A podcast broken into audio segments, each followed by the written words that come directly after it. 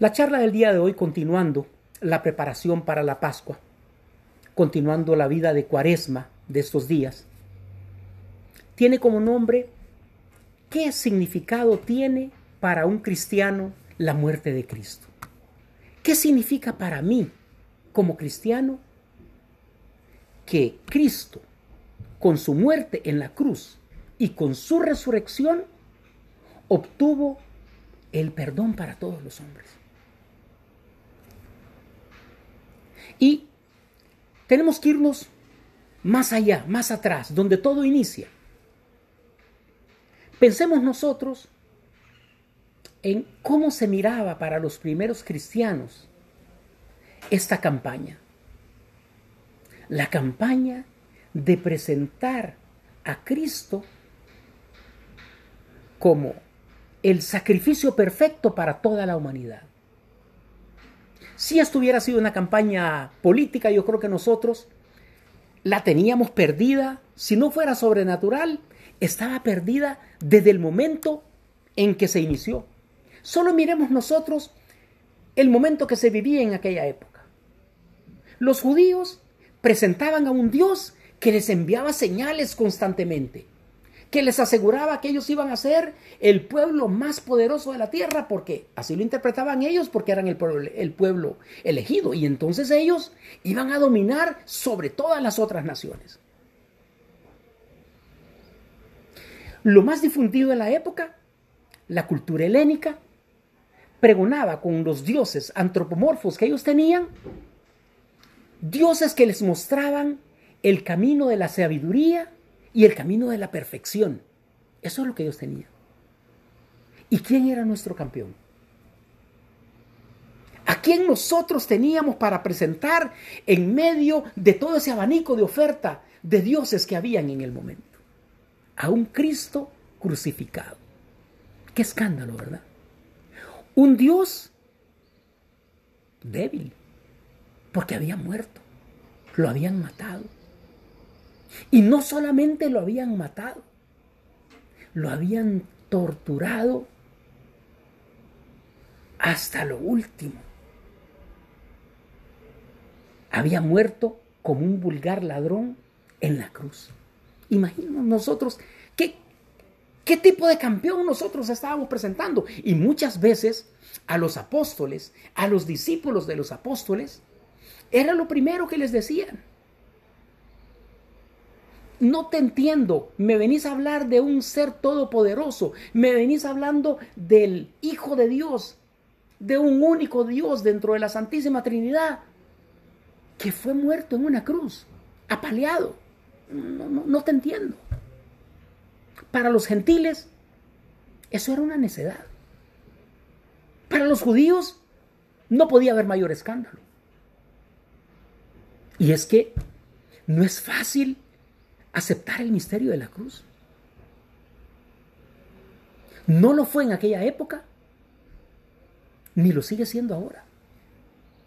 La perspectiva de un Mesías que después de haber sido humillado, termina muerto en la cruz. Recuerden ustedes cómo esto escandalizó a Pedro cuando nuestro Señor les revela ¿Qué es lo que Él está haciendo ahí en Jerusalén y qué es lo que va a pasar? Y le dice, Señor, no voy a permitir que esto pase contigo, jamás. Y él le dice, apártate de mí, Satanás. Tú no entiendes. Todavía no has comprendido. Los otros apóstoles, menos todavía. Ni siquiera se lo imaginaban. Era un sufrimiento tan doloroso que nosotros recordamos cuando Jesús ora y llora sangre. Y él le pide, Señor, si es posible, que yo no beba este cáliz, aléjalo de mí. Qué sufrimiento tan grande sabía nuestro Señor que le esperaba. La Virgen María, identificada también con su Hijo, conoce igualmente esa repulsión natural que todos tenemos ante el padecimiento. Así que nada más natural que rechazar a un Dios que muere en el patíbulo. Es tan grande este rechazo que nosotros miramos que tuvieron que pasar siglos para que se pudiera abrir camino en el arte dentro de la cultura cristiana la representación de Jesucristo. No cabía en el contexto, ni en el contexto hebraico, ni en el contexto greco-romano, la idea de presentar de forma iconográfica esa pasión de un Dios que sufre, de un Dios que es derrotado, pero porque nosotros no, aprendemos a leer toda la historia y nos quedamos a la mitad y nos quedamos con esa imagen. Y es un entender que, como lo decíamos, es muy natural. Tal vez la forma más práctica que nosotros tenemos de vislumbrar esta situación es cuando nosotros mismos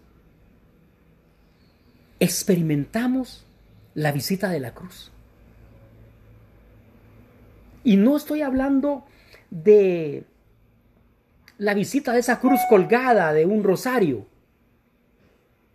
o la visita teórica de esa cruz estudiada a través tal vez de la síndrome cuando yo veo todo el sufrimiento que tuvo nuestro Señor, el síndrome de Turín. No, ese doloroso toque que la vida en un momento u otro nos proporciona. Solamente ahí nosotros podemos vislumbrar un poco ese sufrimiento y podemos entender un poco el porqué de ese sufrimiento en la cruz. Entonces, a pesar de, lo duro que, que es esto, lo que nos mueve a nosotros los cristianos es la confianza en los planes de Dios.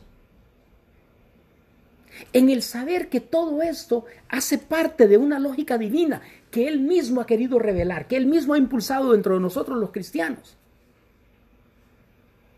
Y solamente así es que empieza a manifestarse dentro del arte y empezamos a verlo como lo que en realidad representa ese momento de redención para toda la humanidad. Y entonces viene a ser esa fotografía clara en la mente de todos nosotros de que esa cruz y ese sufrimiento tienen un significado simbólico muy grande para nosotros. Y nos atrevemos entonces a defender lo indefendible. A tal punto que un niño que ya ha hecho o está a punto de hacer su primera comunión, si nosotros le preguntamos cuál es la señal del cristiano, de forma automática me va a decir la Santa Cruz.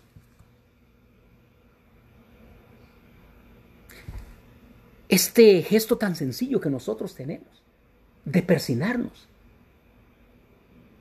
Y bueno, aquí tal vez cabe la pregunta. ¿Y nosotros entendemos esa simbología? tú y yo, cuando hacemos el señal de la, la señal de la cruz, cuando nos persinamos, ¿será que nosotros entendemos qué es lo que estamos haciendo? ¿Será que en nuestra mente realmente evoca el por qué esa cruz representa la señal del cristiano? ¿Qué consigo ver yo? atrás de esa simbología? ¿Será que consigo ver lo que está entendido? Ese confesar con el alma y con el cuerpo todo el misterio de la creación y de la redención. Todo lo que el Padre, el Hijo y el Espíritu Santo han hecho y seguirán haciendo por cada uno de nosotros.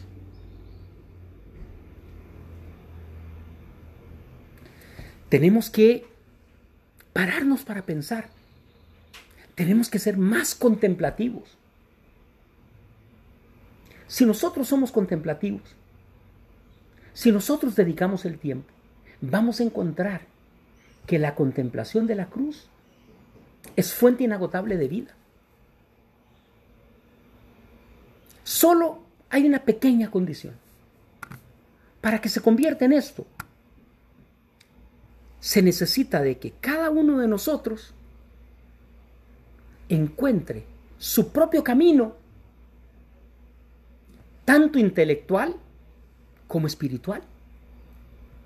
Fides de ratio, la fe y la razón, no están divorciadas, van juntas, lado a lado. Tenemos que encontrar nosotros esa unión de la fe y la razón en la contemplación para poder descubrir en ese símbolo maravilloso de la cruz su fuente inagotable de vida. Y esa ha sido pues la experiencia de los grandes maestros de la tradición cristiana, de los grandes santos de los cuales nosotros hemos leído tanto, que han podido ascender por el camino de la cruz con su propia vida, con su propio ejemplo, con su entrega, con su sacrificio. Entonces, estas charlas nunca tienen pues el sentido de, de ser una clase magistral, mucho menos esta. Pero yo quisiera pues presentarle a ustedes cuatro imágenes dentro de la pasión de nuestro Señor que deberían ser capaces en nosotros de generar luz y serenidad para aquellos momentos donde nosotros sentimos que esas tinieblas del dolor bajo las cuales vienen envuelta la cruz nos envuelven por completo y nos impiden sacar adelante eso tan bonito que tenemos nosotros, que es la esperanza. Entonces, el tiempo a nosotros nos va, nos va consumiendo, pero vamos a tratar de ir un poco más rápido, hablando de esas pequeñas cuatro imágenes que nos van a ayudar a poder tener fe y esperanza en los momentos en que la cruz a nosotros nos visite, porque inevitablemente nos va a visitar. Y tenemos que estar preparados. Y que podamos entender mejor también el sufrimiento de nuestro Señor en ese momento. Y que tal vez cuando nosotros nos hablen de Semana Santa, no pensemos nosotros en trajes de baño, en playas, en cervezas bien heladas.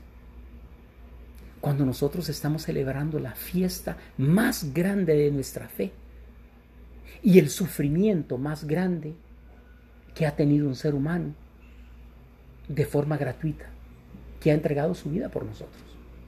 Entonces, la primera imagen es muy poco conocida. Se trata de el trono de la misericordia. Es una iconografía que fue desarrollada, empezó a ser desarrollada en la Edad Media y tiene pues diferentes representaciones. Pero lo más importante del trono de misericordia es lo que nosotros podemos ver en esa imagen. Nosotros en el trono de misericordia vemos a Dios Padre sosteniendo con sus manos a Dios Hijo, mientras el Espíritu Santo, en forma de una paloma, está intermediando entre, entre los dos. Miren ustedes y, y pensemos nosotros en esa imagen. Tal vez mentalicémosla un poco, recordémosla los que la hemos visto y si no, imaginémosla los que nunca la hemos visto. Dios Padre sostiene en sus brazos a su Hijo, a su Hijo amado, en la cruz. Y el Espíritu Santo intermedia entre los dos. Pensemos nosotros en el dolor de un padre que entrega a su hijo por amor. para redimir a cada una de sus criaturas. Doloroso debe ser eso. Entregar a su hijo por amor. Y es por eso que Dios Padre aparece sustentando, agarrando a su hijo ya muerto en la cruz. Se ha consumado todo. Mediante la acción del Espíritu Santo. Entonces, esta imagen pone de manifiesto el amor de Dios Padre por cada una de sus criaturas a través de la pasión y muerte de su Hijo. El valor de la cruz como símbolo de todos los cristianos no se lo da todo el dolor que causó, que causó nuestro Señor. En realidad, se lo da porque pudiera ser la forma más elocuente y la última predicación de Jesús sobre el amor, entregando su vida, haciendo la voluntad de su Padre, que respeta la libertad de cada uno de sus hijos. Esta imagen a nosotros nos dice que Dios está dispuesto a cargar con el peso de la cruz antes que forzar a nadie, a ninguna de sus criaturas, a amarle. Aquí nosotros no vemos la imagen de un Dios tan radicalmente trascendente, tan inalcanzable, tan imposible, que considera que es indigno de su pureza relacionarse con aquellos que apenas son polvo y vanidad. Es un Dios que muere con nosotros y por nosotros y a nuestro alcance. Baja a nuestro alcance. Y la mejor forma que tal vez nosotros podemos entender esto es cuando naturalmente nosotros estamos jugando con un hijo pequeño y nosotros no nos quedamos de pie allá arriba y el hijo allá gateando en el piso y hablando con él. ¿Qué es lo primero que se nos viene a nosotros? Bajamos a la altura del niño para poder interactuar con él de tú a tú. Eso es lo que Jesucristo ha hecho. Bajar a nuestra altura para poder interactuar con nosotros y que nosotros le podemos hablar de tú a tú. Como si fuésemos de su misma naturaleza. Y aquí es donde nosotros vemos en esta imagen, de un modo tal vez sorprendente y nuevo para la época, unidos por primera vez la justicia y la misericordia. La justicia, que es lo que nosotros merecemos, y la misericordia, que es aquello que nosotros no merecemos. El amor de Dios que siempre se va a poner de lado de sus criaturas. Esa inagotable capacidad de cumplir con ese diseño original de la creación. Llevarnos a todos al paraíso. Entonces, si la cruz de Cristo hace evidente pues el, peso de todos esos dolores, esta imagen nos muestra a la Trinidad, ese fantástico misterio de Dios Padre, Dios Hijo, Dios Espíritu Santo. Tanta gente se traba, tanta gente le cuesta.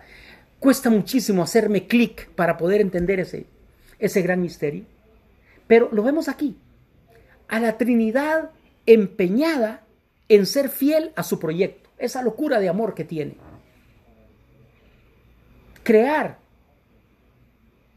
seres normales, sin poderes especiales, como decíamos antes, que son apenas polvo y vanidad, que te puedan llamar Señor de tú para toda la eternidad. San José María muchas veces decía que precisamente la mejor escuela del amor es el sufrimiento. Y a nosotros se nos pudiera preguntar, ¿cuál es tu capacidad de amar? ¿Cuánto has sufrido? Si no se te ha permitido sufrir, probablemente tu capacidad de amar es muy pequeña. Hay que buscar la cruz. La escuela del sufrimiento es también la escuela del amor. Y eso nosotros lo vemos reflejado inclusive hasta dentro de nuestra propia arquitectura. Nosotros en esa búsqueda constante de dopamina para hacernos sentir bien, nosotros miramos que un evento, un vicio, una comodidad, nos genera una cierta cantidad de dopamina. Pero en la medida que nosotros vamos caminando en esa búsqueda de dopamina, el cuerpo va encontrando resistencia y cada vez es necesaria más dopamina para poder obtener la misma respuesta. ¿Y saben qué otro fenómeno ocurre? En cuanto más dopamina, menos tolerancia al dolor, menos tolerancia al sufrimiento. Traducción, en cuanto mayor comodidad, menos capacidad tenemos nosotros de asimilar el dolor. Ya nosotros lo mirábamos con los estoicos. Marco Antonio, por ejemplo, él caminaba descalzo, preparándose, decía él, para el momento en que él tuviera que perderlo todo. Preparándose para dejar esa adicción a la dopamina y enfrentándose con la verdadera naturaleza de todo ser humano, que es el dolor. La búsqueda de la comodidad solo nos produce a nosotros poca tolerancia al dolor. Y esas son las caídas absurdas, inimaginables, que nosotros tenemos cuando de repente tenemos un setback en la vida, algo que nos saca de nuestro lugar. Y que de repente se vuelven caídas insuperables porque nosotros mismos hemos venido preparando nuestro organismo para ser incapaces de reaccionar. El tiempo se nos va, pero bueno, vamos con la segunda imagen. Es una imagen muy, muy dolorosa para todos nosotros, sobre todo para los que tienen la costumbre de hacer los viacrucis los días viernes. Esa imagen del grito de Jesús. Elí, Elí, lama sabactani. Dios mío, Dios mío, ¿por qué me has abandonado? Estamos ahí con Jesucristo al lado, en el momento más desesperante y doloroso de su crucifixión. Pero esto es algo más que un grito producido por un cuerpo maltratado hasta el límite. Es una revelación. Este es un grito de solidaridad con todos aquellos que sufren inocentemente. ¿Y quién más inocente que el propio Dios? Es el grito de todos aquellos que no tienen voz. ¿Cuántas personas han abandonado su fe se han peleado con Dios. Cuando la cruz les ha visitado, cuando han visto de repente a un ser querido padecer y morir y sentirse impotentes, esperando tal vez un milagro que no ha ocurrido. ¿Qué ha sucedido con estas personas? familias religiosas estructuradas, de misa diaria, eh, están siempre presentes y, y con mucha caridad y todo. Pero de repente sucede esto y esa familia se destruyó. ¿Qué pasó ahí? Tal vez estábamos un poquito como el personaje de la historia que vimos en el Evangelio. Aquel que ahí iba a misa, de repente hacía sus sacrificios a tiempo, le donaba algo al sacerdote y todo era una película. Pero cuando llega el momento de la cruz, se quiebra completamente, porque solamente ha cultivado su propia zona de confort, todo a su alrededor que funcione de maravilla. Ha perdido la capacidad de reconocer en el dolor el proceso de purificación que toda alma necesita para poder encontrarse con el Señor. La respuesta a Jesús de esta frase, Eli, Eli, lama sabactani, solamente le llega con la resurrección. No le llega en el momento, le llega con la resurrección.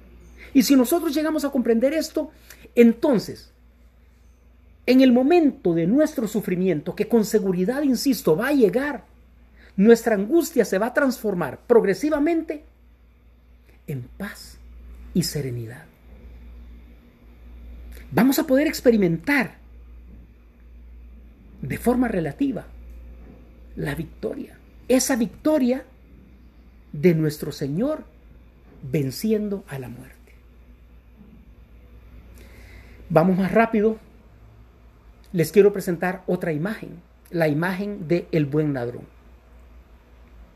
Vemos que mismo colgado de la cruz, en su momento de mayor sufrimiento, Jesús no solamente es solidario con los inocentes igual que Él. También Él se toma el tiempo de sondear el corazón a profundidad de todas aquellas personas que están ahí que rechazan a Dios. No está dispuesto a dejar a nadie. No va a abandonar a nadie, ni siquiera a aquellos que se levantan contra Él. Jesús te conoce, me conoce, conoce mis miserias. No he venido a llamar a los justos, sino a los pecadores, le oíamos decir. Entonces, ¿será que nosotros somos capaces de ver en esta analogía, esta metáfora de nuestra propia vida, donde yo, un pecador, sin derecho ninguno a participar de la gloria eterna con Dios, soy llamado y llevado de las manos al paraíso, como este ladrón? Y esto no es un pase de magia. Estaríamos equivocados si lo viéramos así. Aquí estas cosas no son automáticas. Porque el precio que nosotros pagamos por el libre albedrío es que Jesús no va a cambiar nuestra conciencia con violencia, a través de la fuerza. Dios espera en ti. Y a Dios solamente le basta un pequeño acto de contrición para que derrame de forma abundante su bendición sobre ti. Y aquí nosotros pudiéramos de repente recordar esa escandalosa generosidad que mucha gente todavía no entiende la parábola del hijo pródigo y hay muchas personas que se rebelan y dicen que sí, que no, es que realmente aquel hijo que sí se quedó con él y que trabajó con él y todo, y por qué lo va a dejar de lado, y aquel otro que se gastó su fortuna con prostitutas y juegos y tal, y de repente viene y es recibido y matan al cordero más grande. Y ¿qué podemos nosotros decir? A nuestro Señor apenas le basta encontrar cuando sondea tu corazón ese arrepentimiento sincero, ese reconocer sin dobleces cuál es la naturaleza de nuestro pecado. A nuestro Señor eso le basta. Él no busca una reparación material que muchas veces sería imposible. Por ejemplo, ¿cómo le podía pedir a este hijo que viene completamente derrotado, sin ni siquiera una túnica, sin nada que comer? Que él primero para convertirse nuevamente en hijo de esa casa y de esa familia, tiene que, tiene que pagar, resarcir el mal, todo aquello que se comió, que lo jugó, que lo malgastó, tiene que pagarlo. No, Él no busca una reparación material. Solo busca sondear nuestro corazón y encontrar en Él el arrepentimiento. Y ahí Él deja obrar su caridad. Es por eso que el buen ladrón nos da esa esperanza y ha sido seleccionada como una imagen en este momento, para que nosotros podamos entender la absoluta gratuidad de este gesto de Jesús. Que podamos entender qué es lo mínimo que nuestro Padre exige para poder perdonarnos. Desde la cruz, Jesucristo dice, Padre, perdónales porque ellos no saben lo que hacen. Jesucristo no nos pesa por lo que nosotros valemos. Si fuera así, estaríamos todos perdidos. Nosotros vemos de que el Hijo de Dios fue objeto de una violencia absurda independientemente de la época en que nosotros lo analicemos. Absurda para aquella época, por la inocencia. Absurda para esta época de violencia que nosotros vivimos, en cualquier época. Pero te quiero recordar algo. Esa violencia no terminó ahí. Esa violencia ha venido cometiéndose y ha venido permaneciendo a través de todos los siglos. Continúa cuando en mi interior la envidia, la superficialidad, la indiferencia ante el mal y el pecado nos transforman a nosotros en cómplices de aquellas personas que le crucificaron y le siguen crucificando todos los días, porque cuánto le duele a nuestro Señor que nosotros escojamos este camino. Solo veamos la cuarta imagen, que es la de el cordero degollado ante el trono de Dios.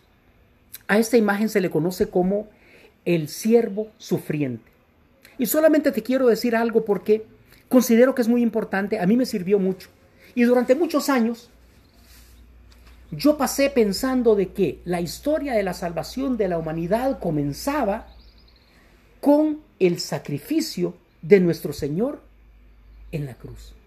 Pero cuando uno estudia un poquito más, o cuando te lo dicen, cuando te hablan de las profecías, es realmente para que nosotros tengamos un momento de fe, para que nosotros tengamos un momento de júbilo, de entender desde cuándo viene el plan maestro de Dios y cómo las profecías han hecho que todo se cumpla de la manera perfecta como estaba planeado. El siervo sufriente específicamente revela la muerte del Mesías por los pecados de su pueblo. Está escrito 700 años antes de que naciera Jesús. El profeta Isaías nos ilustra con perfecto detalle su vida y su muerte. Y te pregunto, ¿y tú qué tanto conoces las profecías mesiánicas? ¿Qué tanto sabes de el por qué nosotros hoy en día podemos afirmar con absoluta certeza de que Jesús era el Mesías, de que en él sí se cumplen todas las profecías. Y eso te lo voy a dejar para que para que tú lo estudies porque el tiempo se nos termina, pero pensemos nosotros en las profecías que hablan de que el Mesías sería rechazado, de que la muerte del Mesías sería el sacrificio en sustitución por los pecados de su pueblo, que el Mesías iba perdón, a enmudecer en presencia de sus acusadores, que sería sepultado con los ricos, que estaría con pecadores al momento de su muerte, que ningún hueso le sería quebrantado, en fin, tantas cosas que nosotros tenemos que leer y estudiar y ver para poder entender la confirmación de nuestra fe de que Jesús realmente es el Mesías. Venció sin violencia. Venció siendo víctima de la violencia. Y es aquí donde nosotros podemos entender realmente esa imagen de el siervo sufriente. La imagen del cordero con esa divina pasividad, con esa divina mansedumbre, tal vez utilizada como la mejor traducción para nuestro lenguaje humano, para que nosotros lo podamos entender. El padre nunca le exigió a su hijo ese dolor como satisfacción. Cristo no vino a eliminar el pecado con una espada o con violencia destruyendo a nadie. El padre pide a su hijo que revele el amor de padre por cada uno. Dios no quiere esclavos, Dios quiere hijos. Entonces, la vida de Jesús viene a desenmascarar la lógica natural de cualquiera de nuestros corazones. Que mismo cuando cumplimos externamente, ese famoso cumplimiento, o sea, cumplo y miento. Nosotros vivimos esclavizados en nuestro interior por el miedo, por la envidia, por el resentimiento. Y Jesús vino justamente a librarnos de todo eso. Entonces, para terminar, solo existe una regla, apenas una, y es que nosotros decidamos y construyamos junto a Él el modo en que queremos vivir nuestra eternidad. Recordemos aquella famosa frase de San Agustín que decía, el Dios que te creó sin ti, no te salvará sin ti. Dios siempre estará de nuestra parte. Siempre está dispuesto a tendernos su mano, pero no va a ejercer ninguna violencia en contra de nuestra voluntad, en contra de nuestro libre albedrío.